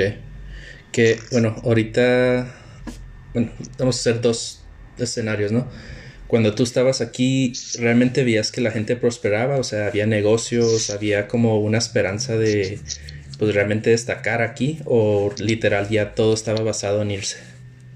Ya, mira, no dudo que sí haya, sí exista eso, ¿no? Pero en, en la ciudad donde, donde somos tú y yo, este, no se veía mucho, nada más veías que la gente prosperaba porque tenía una tienda ahí en el centro y, y vendían ropa o vendían muebles o vendían electrónica.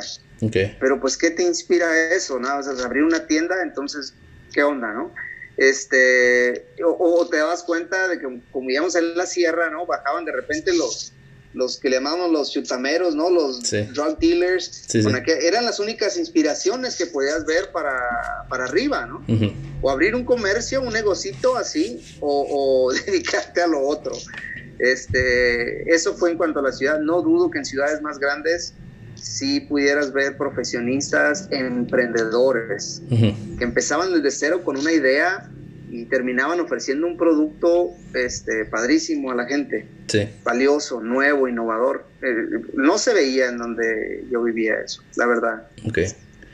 ¿Y ahorita crees que, te- que tengas algunos desafíos al, al estar allá sin papeles o algo?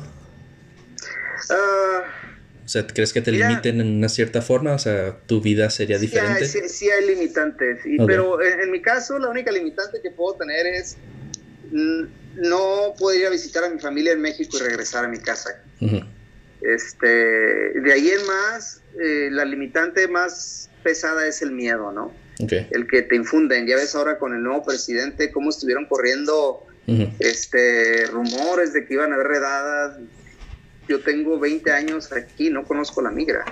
Sí. Este, De hecho, mucha sí. gente dice, bueno, Trump sí hizo pues los comentarios racistas y lo que tú quieras, pero pues yo recuerdo la administración de Obama y Obama deportó más gente que nadie, o sea, y Sí. como que no lo recalcan mucho en las noticias también.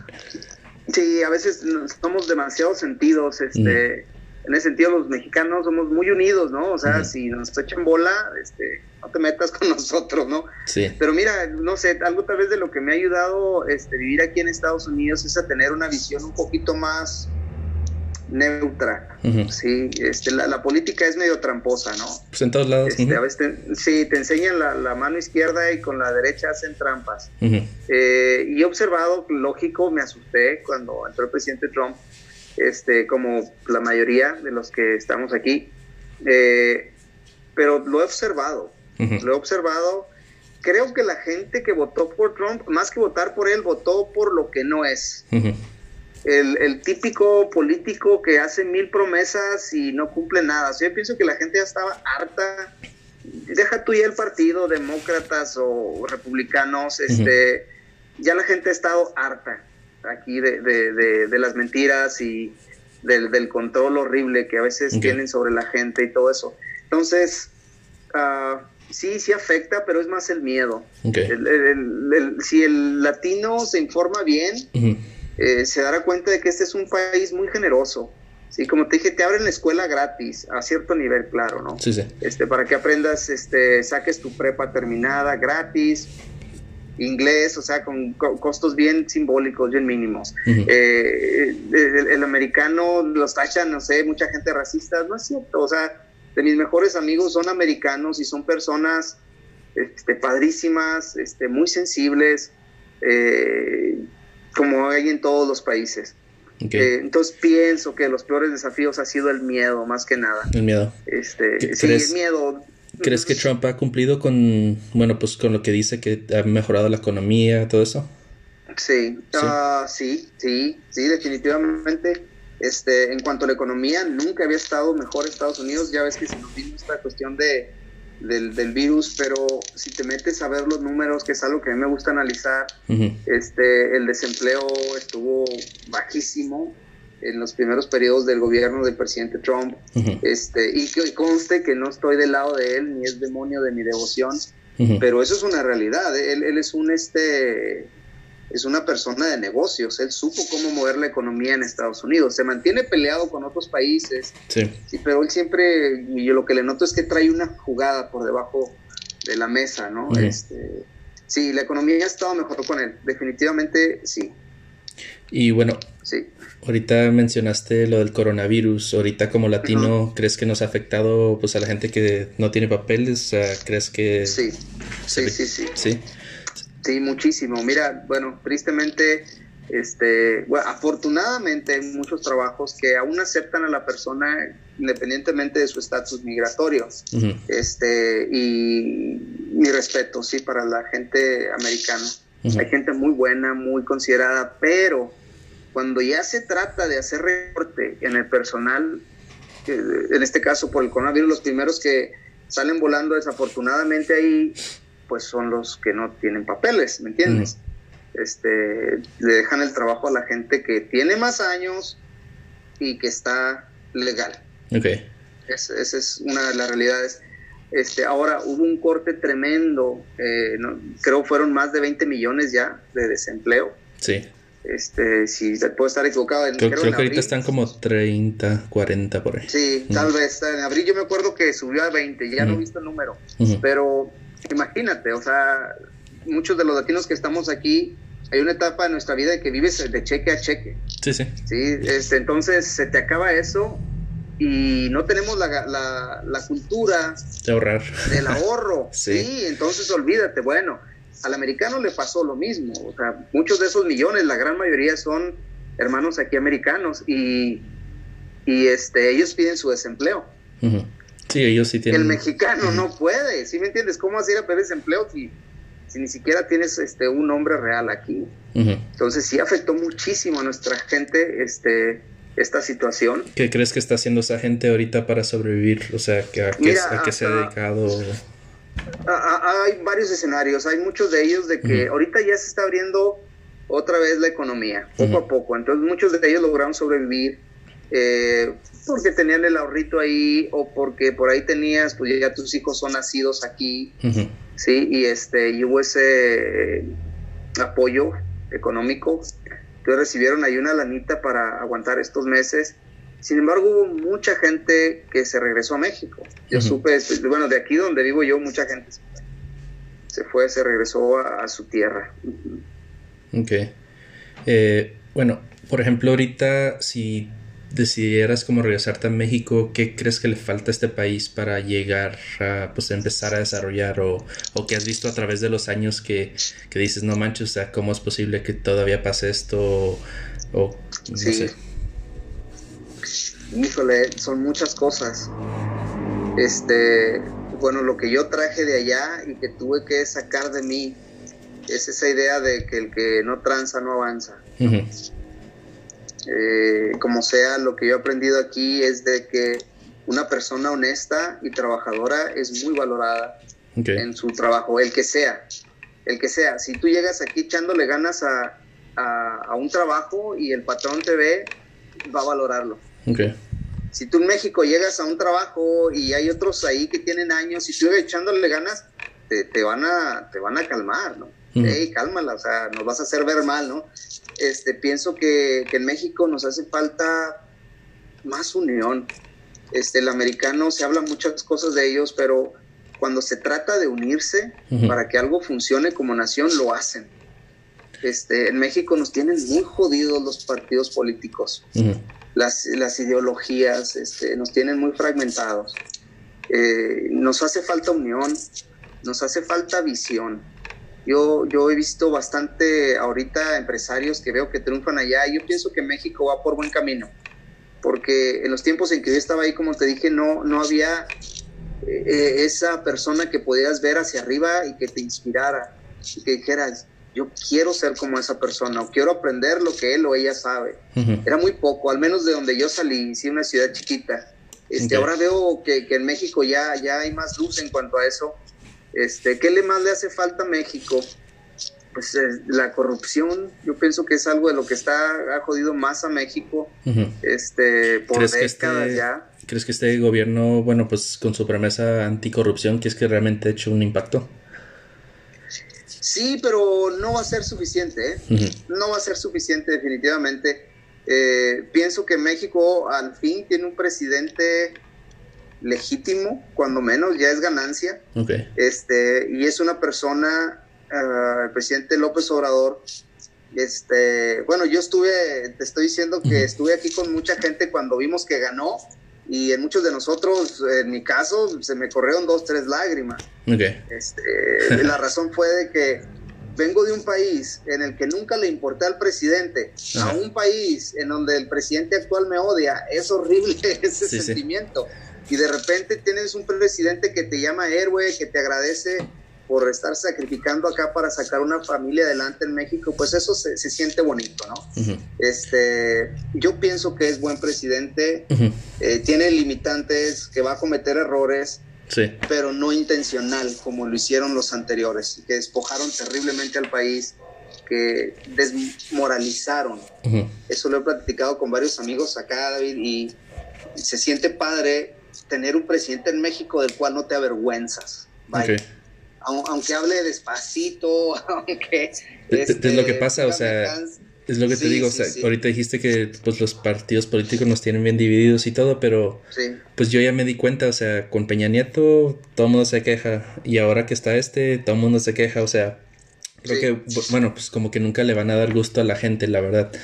O Sí, sea, sí, sí, sí. ahora lo, lo tacharon de, de tonto, de, no sé, le pusieron apodos, o sea, yo a veces me quedo pensando y digo, pues es que no es el presidente, o sea, es toda la gente, o sea, hay un problema en la cultura. Sí, mira, cuando entró Trump aquí a la presidencia, este, porque Trump no ganó por la mayoría, el sistema este, en Estados Unidos no es como el de México, No, no es por tres, cuatro, cinco personas, y aquí se gana por distritos, tú ganas distritos y aunque no tengas la mayoría de los votos, este, ganas, y fue la, la, la situación de él. Sí, se fue por los estados más grandes y así, ¿no? Exacto, entonces lo que yo vi es esto, la mayoría de la gente este, no quiere a Trump, sin embargo el país funcionó, Sí, no sé si me explico. sí, sí. Y ahí en México a veces nos quejamos mucho de que el presidente y esto, y por eso el país no funciona. ¿Sí me entiendes? Es una diferencia. Yo Este, siempre claro, tuve... a lo mejor estoy generalizando, porque hay gente todo dar y, y- y bien patriota, pero tal vez algo, volviendo a la pregunta anterior, tal vez es algo en lo que te- tengamos que mejorar. Que el presidente no es un rey. No es un poder absoluto, o sea, el poder siempre lo va a tener la gente y eso lo he aprendido yo aquí. El pueblo estadounidense es muy unido.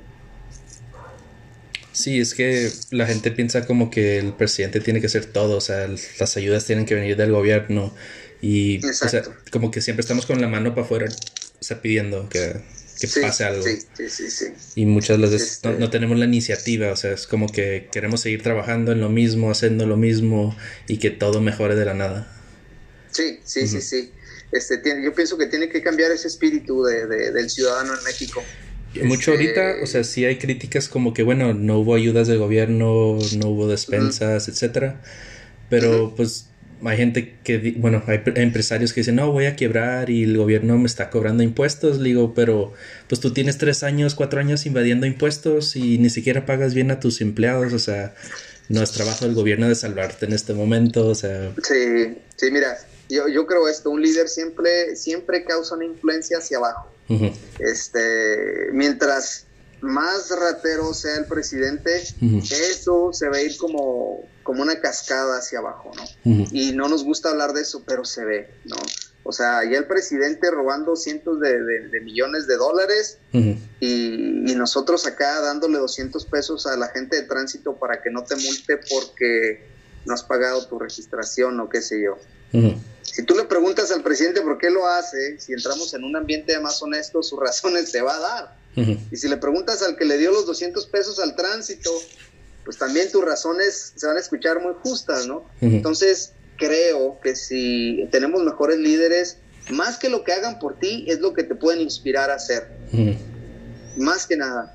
Este, y yo creo que en México va a suceder. Va- eh, va- no puede seguir. México ya no aguanta presidentes como los que teníamos antes. Ya no hubiera aguantado un madrazo de ese tipo. Otro Peña Nieto, otro, otro Fox, por favor.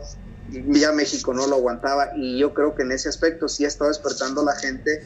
Y no va a ser un cambio de la noche a la mañana, pero pienso que nuestra cultura está perfecta. Tenemos una cultura ancestral hermosa, pero en la cuestión de la civilización, de organizarnos como, como una nación para que funcione y florezca y todos tengamos cuando menos lo necesario, este, yo creo que vamos en buen camino.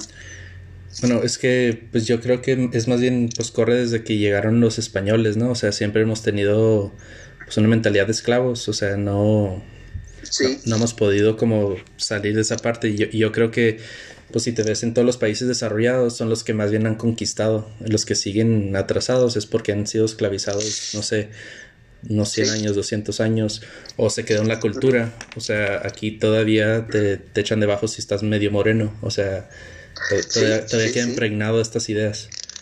sí, todavía desafortunadamente el racismo anda ahí con varios matices. Este, sí, definitivamente eh, la, la- la esclavitud ha cambiado, nada más de versiones, así como antes teníamos televisiones así es gigantes, este, pesadísimas, y ahora tenemos las flat screen de esas bien delgaditas, así también la esclavitud ha, Al ha Facebook, todo evolucionado, eso. ¿no? ujú. Sí, Facebook, deja tú este, la deuda. También Estados Unidos tiene ese desafío y se deja ver cuando vienen las recesiones, cómo la gente entra en crisis este, personal, ¿sí? Por estar endeudado. De, de- tampoco existe aquí la cultura de- del ahorro, del tener una reserva, de administrar, de no, o sea, como todo me lo fían, pues adelante, ¿no? Al cabo tengo trabajo. Y es un problema bien serio también aquí, de que viene una recesión y la gente pierde casas y cosas así. Se ve bien triste ese panorama, este, pero también es una realidad. Es otra forma de esclavitud. Yo lo veo así. Sí, o sea, bueno, la única diferencia es que allá piden créditos más grandes. O sea, aquí nos endeudamos Sí. en Coppel o en Electra, pero pues allá son casas, allá son carros. Y también, Sí. también pasa aquí, pero pues a menor escala. Sí, no, y fíjate, México tiene una ventaja, ¿no? Es que a veces no la vemos, ¿sí? Este, por ejemplo, ok, la casa en donde vive ahorita mi mamá es de ella, ¿me entiendes? Sí, es de ella, Donde vive mi tía, son de ellos, este, tal vez duraron, qué sé yo, para construir, ahí la mejorando, pero es de ellos, compraron el terreno, construyeron un cuartito y luego el otro y se la van llevando, pero es de ellos. Y aquí el problema es de que, ok, si te dan créditos más grandes, aquí donde vivo para comprar una casa necesitas medio millón de dólares, ¿sí?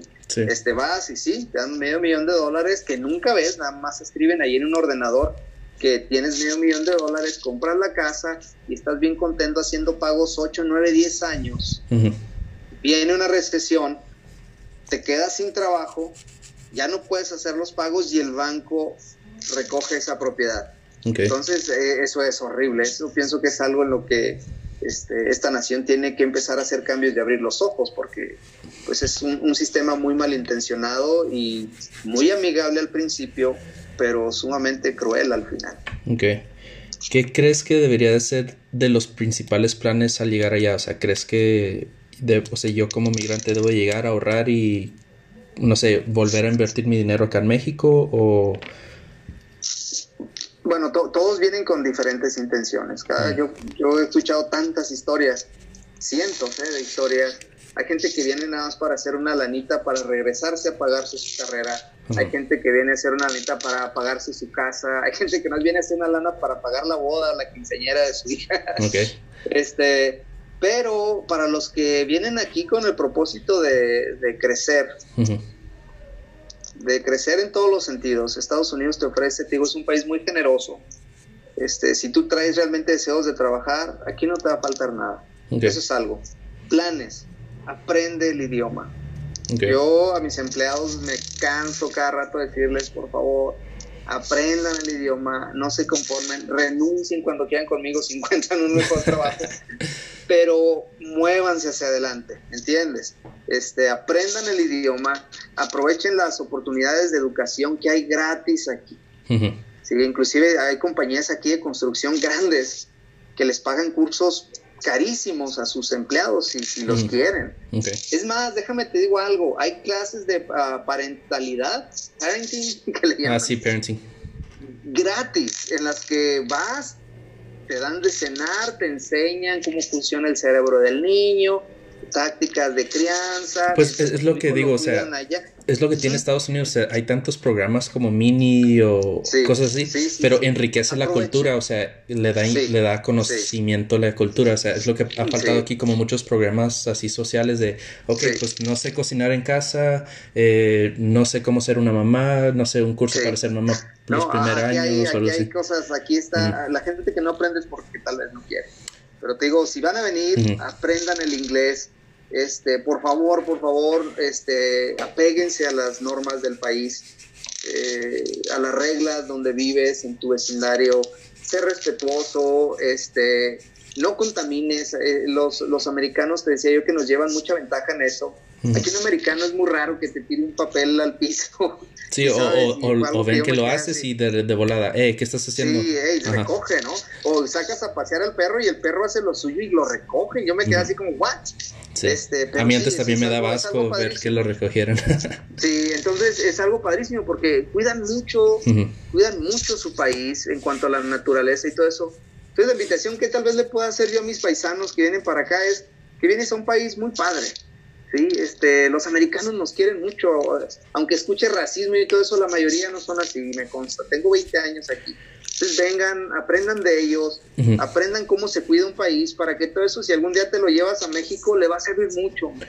Por ejemplo, en tu Este- caso, ¿nunca has sufrido algún instante de racismo o algún momento Sí, incómodo? Sí, sí, claro, claro, claro. Este, es más, hace tres días alguien me dejó una nota en una de las camionetas de la, de la compañía, ahí, Sí. este, racista, ¿no? De que ya estás advertido, no te queremos aquí en este edificio, prepárate a las consecuencias. Pero sí, sí, sí, sí hay, sí todavía hay gente así. Y pero pues el racismo también lo he vivido yo en mi propio, la discriminación yo la viví en mi país, está bien cañón. Pero fíjate, de aquí todo lo que tuve que hacer es hablar a la policía, la policía súper amable, patrullaron mis carros, este, le hablé al, al landlord de ahí, pasó esto, se sorprendió muchísimo, se disculpó, dice, no lo puedo creer que esto esté sucediendo en Pues es que funciona el XXI". sistema, o sea, cualquier Sí, cosita que pasa funciona. Ajá. Sí, sí, sí. Aquí sí le puedes hablar a la policía y van a hacer algo para ayudarte. Le puedes hablar a. Yo le hablé, te digo, le hablé al, al- al dueño del edificio y Mm. inmediatamente pusieron cámaras enfrente de los vehículos de mi compañía. Entonces, te digo, sí hay, pero no puedo decir que el país es así, definitivamente. Sí, la, la mayoría de la gente es alguien, son personas pues como cualquier otra, pero hay es una cultura distinta a la nuestra que tiene algo que ofrecernos, ¿cómo no? Sí, o sea, lo que te menciono, o sea, allá funciona el sistema. O sea, pasaría algo así en Sí. México, como que bueno, aquí estamos a la orden y se van. O no, o no llegan en media hora o algo así. Sí, sí, sí, no, acá en cuanto me moví de volada, sí he, sí he tenido actos racistas, muchos de nosotros pasamos por eso, pero es mínimo, al menos donde yo vivo, es mínimo, no es algo así que tú digas que, fue como en los tiempos de cuando nuestros hermanos este, ah, afroamericanos, la pas ellos sí la pasaron horriblemente aquí. Este, ahorita ya no es así. No tanto, salen casos, ¿no? Todavía no hay gente supremacista, supremacista blanca que sacan sus cosas, pero no. No, no, no, no. No es así. Ahorita, bueno, ahorita ya que tienes muchos años allá, ¿de qué crees que te has perdido así, pues en cuestión de familia? O, o no, no sé, tus padres, familia, ¿crees que te has perdido en, en cuestión de algo así? Pues, am, mira, parte de lo que me gusta mucho de mi cultura como mexicano es lo unido que es la familia. Yo Mm. tuve la, la fortuna de llegar a donde viven mis- la mayoría de mis hermanos, primos. Todavía mi, mi padre vivió aquí algunos años. Este, y ellos son ancianos, ¿no? Pero tal vez lo que me puede ahorita es no poder visitar a- a mi familia en México Ok. como yo quisiera. Es más, ir a ver el lugar donde nací, ir a comer este, los tacos ahí donde yo quería, ir a ver a mi familia del rancho, este, amigos así entrañables con los que todavía tengo comunicación, este, y, y llevar a mis hijos, ¿no? A que conozcan a donde yo nací, yo crecí, ¿no? Que sepan ellos cuáles son sus raíces verdaderas. Ok. Este, eso tal vez sí es lo que me he perdido. Bueno, yo sé que pues ya tienes rato allá, pero pues también ya ves como otros países nuevos, ah, pues por ejemplo Australia, Japón, Ujú. algunos países nórdicos, europeos. ¿Crees que hay mejores opciones que Estados Unidos? O sea, ¿crees que hay mejores calidades de vida? Pues mira, eh, eh, decía por ahí Facundo Cabral, ¿no? El, el mundo ahora sí está dispuesto, el mundo, a darnos lo que queramos. Es cuestión de que te acomodes en el lugar en donde más te conviene. Ujú. Este, así como una guitarra, ¿no? Ahora sí cómprate la que más te, se te acomode. He escuchado de Australia, he escuchado de, infinidad de, países, Alemania, este, Japón, sí, países desarrollados en donde hay muchas oportunidades, o sea, ya no solamente es aquí, pero pues, como te digo, yo ya tengo aquí 20 años, este, mis amigos están aquí, mi familia están aquí, mis hijos están creciendo aquí, pero también estoy consciente de que hay puertas ya en muchísimos países, puertas muy eficaces este, para alguien que, que quiere, que quiere crecer y que no se le dan las oportunidades correctas en su país de origen. Ok.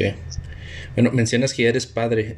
Al tener hijos americanos, ¿qué diferencias notas entre, pues no sé, familiares o otros niños que conozcas de otros lugares? O sea, ¿crees que realmente están más nutridos como culturalmente o algo así? Culturalmente sí, mira, eh, lo que una de las cosas que a mí me, me gusta muchísimo de, de este país es de que tiene una probadita de todo. Ok. Eh, una de mis hijas tiene un amiguito que es de origen chino. Este, ah, ¿de dónde más tiene? Bueno, hay de varios países. Aquí en el pueblito donde vivo hay comida de toda, cantonesa, china y todo eso. Eh, Culturalmente, te digo algo que me gustó a mí mucho a mí de la escuela cuando empecé a estudiar aquí, eh, es que los maestros les interesas como estudiante Ok. y, y- y tus hijos sienten eso. O sea, ah, yo tuve así literalmente profesores que hasta la secundaria me golpearon físicamente. Hasta la secundaria. Secundaria. tenía yo 14 años, sí, tenía 14 años y todavía un maestro de inglés me puso un madrazo una vez. Y dices, ¿qué onda aquí, no? Y lo peor de todo es que no. estábamos como acostumbrados a eso, ¿no? O sea, era normal. Sí, deja tú, en lo que era la prepa, pues en la prepa, en la primaria, los, los ah, cuatro maestras que tuve, las cuatro me pegaron y este, y ahí de ti vas y le dices a tu mamá y te pone otra parte, ¿no? Por algo te pegó. Entonces los hijos sí crecen, es diferente, sí, tienes que adaptarte a ellos, fíjate. Ellos tienen mucho que enseñarte en cuanto a la crianza, que no puedes crear un hijo aquí como lo crearías en México. Ok. Eh, es un desafío que tienes que aceptar de que de aprender de que no tienes por qué ponerle unos madrazos a tu hijo porque no obedeció o gritarle o todo eso porque no es así aquí es distinto no este y, y mis hijos me han enseñado a ser padres de una manera me gusta es, es diferente tienes que romper paradigmas de tu propia crianza pero me gusta y, y funciona son personas que lo tengo que admitir, este, me van a llevar años luz cuando sean unos adultos, mis, propios hijos. ¿Qué tipo de oportunidades les quieres dar? O sea, ¿qué, qué es la... O sea, ¿qué esperas tú darles a su vida? Bueno, este, ellos tienen una ventaja. Mis hijos hablan dos idiomas, ya tienen una carrera ahí, no se han dado cuenta. Ok. Eh, eso es algo que yo quise desde un principio de que aquí en casa se habla solamente español. Ok. Ya ahorita hablamos inglés todos, ¿no? Pero eh, cuando estaban más chicos era español. Entonces mis hijos hablan español. Ujú. Este, eso es algo que yo les quiero dejar. Eh, la creencia por un Dios, ¿sí? es Ujú. algo que les quiero dejar. Ofrecerles una oportunidad de educación superior, avanzada. Ok. Eh, y yo creo que más, lo- el mejor ejemplo David, que les puedes dejar a tus hijos, eh, lo mejor que les puedes heredar es que crezcan en una familia donde sus papás se aman. Ujú. Para mí esa es la mejor educación, este, porque ya hace una gran diferencia. Eh, darles un más que consejos, modelarles. Ok. O sea, si yo quiero que estudien, yo estudio. Ujú. ¿Sí me entiendes? Y es algo que mi esposo y yo hemos hecho. Yo saqué una carrera mientras ellos crecían. Eh, que quiero que, que vayan a aprender artes marciales, yo me fui por delante. Ujú. Sí, y aprendimos taekwondo y kickboxing juntos. Y Ujú. quiero que aprendan un instrumento, o sea, no nada más los aviento, yo les enseño. Este, tocamos juntos. O sea, no solo es Ah. dar el consejo, sino tener un Exacto. ejemplo ahí enfrente y mira Sí, si se puede. Mm. Sí, yo creo en la inspiración. Ok. Si tus hijos te ven hacer algo, tarde o temprano lo van a repetir. Entonces, que te vean haciendo cosas buenas. Y fíjate, eh, ellos saben, ellos se sienten más mexicanos que, que estadounidenses, pero también mi esposo y yo hemos hablado de enseñarles a amar su bandera, que es su bandera ah, americana. Ujú. Este, tienen las dos nacionalidades, mis hijos son mexicanos, y se les habla de la historia de, de México. Les Sí, o sea, como que no pierdan ese hilo, ¿no? Sí, sí, sí, o Porque sea, ¿sabes y- qué, hijo? Es- Ujú. ujú, Tienes la ventaja de pertenecer a dos naciones. Llévate lo mejor de las dos, ¿sí? Sí, a veces se ve como que, bueno, pierden el hilo y ya no hablo español, ya soy americano, ya... Sí, o sí, sea, sí, hay, hay veces que se ve muy feo eso porque dices, bueno, pues vienes, o sea, tu origen es de ahí, o sea, tu cultura debe de quedarse por un... O sea, se te debe de quedar por algo. ¿no? O sea, para tener Y orgullo de tu origen, ¿no?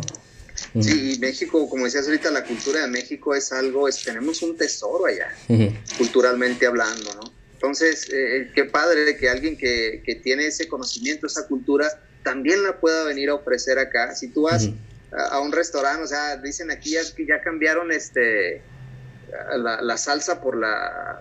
Quitaron la ketchup y es la, y es la, la ketchup y es la, la salsa, ¿no? El guacamole. El americano le encanta la, la, la comida. Por ejemplo, no sé si de- sepas este Chipotle Grill, el- los que hacen Ajá, burritos. sí, sí, cómo no, sí. ¿quién crees que lo hizo? Lo hizo un americano. Sí, sí, O sea- sí, eh, Kudoba también, un americano, este, si, si no me equivoco. Entonces, este, te digo, ya Estados Unidos es un país muy generoso, ya es, es una mezcla de tanta cultura que, que, que vivir aquí, y si sabes vivir correctamente y te abres a, a diferentes panoramas, este, de repente terminas de, de- de amigo con un, este, un, un hermano sudafricano, musulmán, y tú eres católico o eres mormón, y no hay problema, no hay problema. O te juntas, este, como te digo, yo tengo amigos de Sudáfrica, de Japón, este, de Uzbekistán, de Brasil, de Argentina, o sea, es Sí. hermoso estar aquí si te abres a posibilidades. No te segregues nada más con tu propia raza, ¿no? La- las, las diferentes culturas de otros países que vienen aquí este, tienen mucho que ofrecerte. Sí, o sea, es lo que te digo, o sea, es un error que a veces cometemos, o sea, nomás nos quedamos con esa esfera de amigos y se te Sí. olvida que tienes tantas oportunidades, hay tanto de que nutrirte ahí que pues a veces se nos va hace tiempo y yo creo que es algo muy que, que tenemos que recalcar, o sea, sí hay que salir, tratar de aprender, o sea, y pues no solo aprender, sino complementarlo, ¿no? Exacto, Bueno, ya nos quedan cinco minutos, no sé si quieras agregar algo pues de tu parte o... No, pues ah, gracias por la oportunidad, David, este, de platicar. Habemos muchísimos, este, ah, en mi caso, mexicanos que tenemos esa nostalgia de regresar a México y, y enviamos lo mejor que podemos de aquí para nuestras familias allá. Ok. Este, y venimos a poner también en alto el nombre de nuestro país porque sí es para estar orgulloso de ser mexicano. Es, es un país extraordinario culturalmente hablando este, que tiene como un símbolo su familia, la unidad. Tú sabes, este, nuestra familia es grandísima Ujú. eh, y con sus bemoles, pero somos una nación muy grande. Entonces, no sé si hay, si va a haber paisanos míos que van a escuchar este podcast y Ujú. que estén viviendo aquí, pues que se abran un poquito más, se abran un poquito más a, a las posibilidades de este país, que no le tengan miedo a aprender otro idioma, que no le tengan miedo a ir a meterse a la escuela, sí, que no le tengan miedo a emprender, a empezar un negocio, a dejar de trabajarle a alguien, este, y algo también que, que me gustaría mencionar antes de, de- de despedirnos, es de que a veces es duro cuando estás acá y de repente yo me, me, me pasó varias veces platicando con amigos en, en Facebook y hablé de política o la situación como estaba allá y das tu opinión y te dan para abajo bien gacho. Sí. No, que tú qué vas a saber, tú que vives allá, que y todo eso y se siente horrible. Se siente horrible porque para estar acá pues se, se cuesta mucho. Este, hay mucho a lo que tienes que sacrificar. y Sí, pues básicamente tu eh, dejaste tu vida para pues y- eh, empezar sí, otra, ¿no? Entonces tu gente te rechaza así, que, que te diga, ¿tú qué vas a saber? Tú vives allá. aquí". No, pues es mi país, a mí me puede también lo que le pasa a mi México, ¿no? Este, hay un ombligo que todavía sigue conectado desde Chihuahua, donde yo vivo, hasta acá, ¿no? Entonces, este, sí que sean más considerados con eso, que no nos segreguen porque estamos acá, sí, es un sacrificio que hemos hecho por nuestra familia Sí, y siempre me decía un profe, o sea, no es que nos vayamos porque queremos, o sea, muchas de las veces las personas que se van, pues eran esos emprendedores que no, que no tuvieron chance aquí, que no, que no vieron otra Sí. manera de mejorar su vida. Entonces, Sí. pues esa generación es básicamente la gente que se quiso arriesgar. Sí, y fíjate, yo no traía planes de hacer nada aquí. ¿eh? Como te dije, venía perdido. A mí me inspiró la gente de aquí a salir adelante. Ok. A ver que aquí sí, sí, sí se podía hacer las cosas. Entonces, ah, pues no sé, un abrazo a, a la gente que nos vaya a escuchar. Ujú. Este, aquí la estamos este, aguantando con el COVID. Está medio fea la cosa, pero esto también va a terminar. Siempre Ok. que ánimo. Vale, bueno, muchas gracias y pues también tendré un segundo segmento con otra persona que voy a entrevistar y pues Alright. vamos a seguir dándole a este podcast. Ojalá pues poco a poco vayan creciendo por los seguidores y la gente que nos escuche.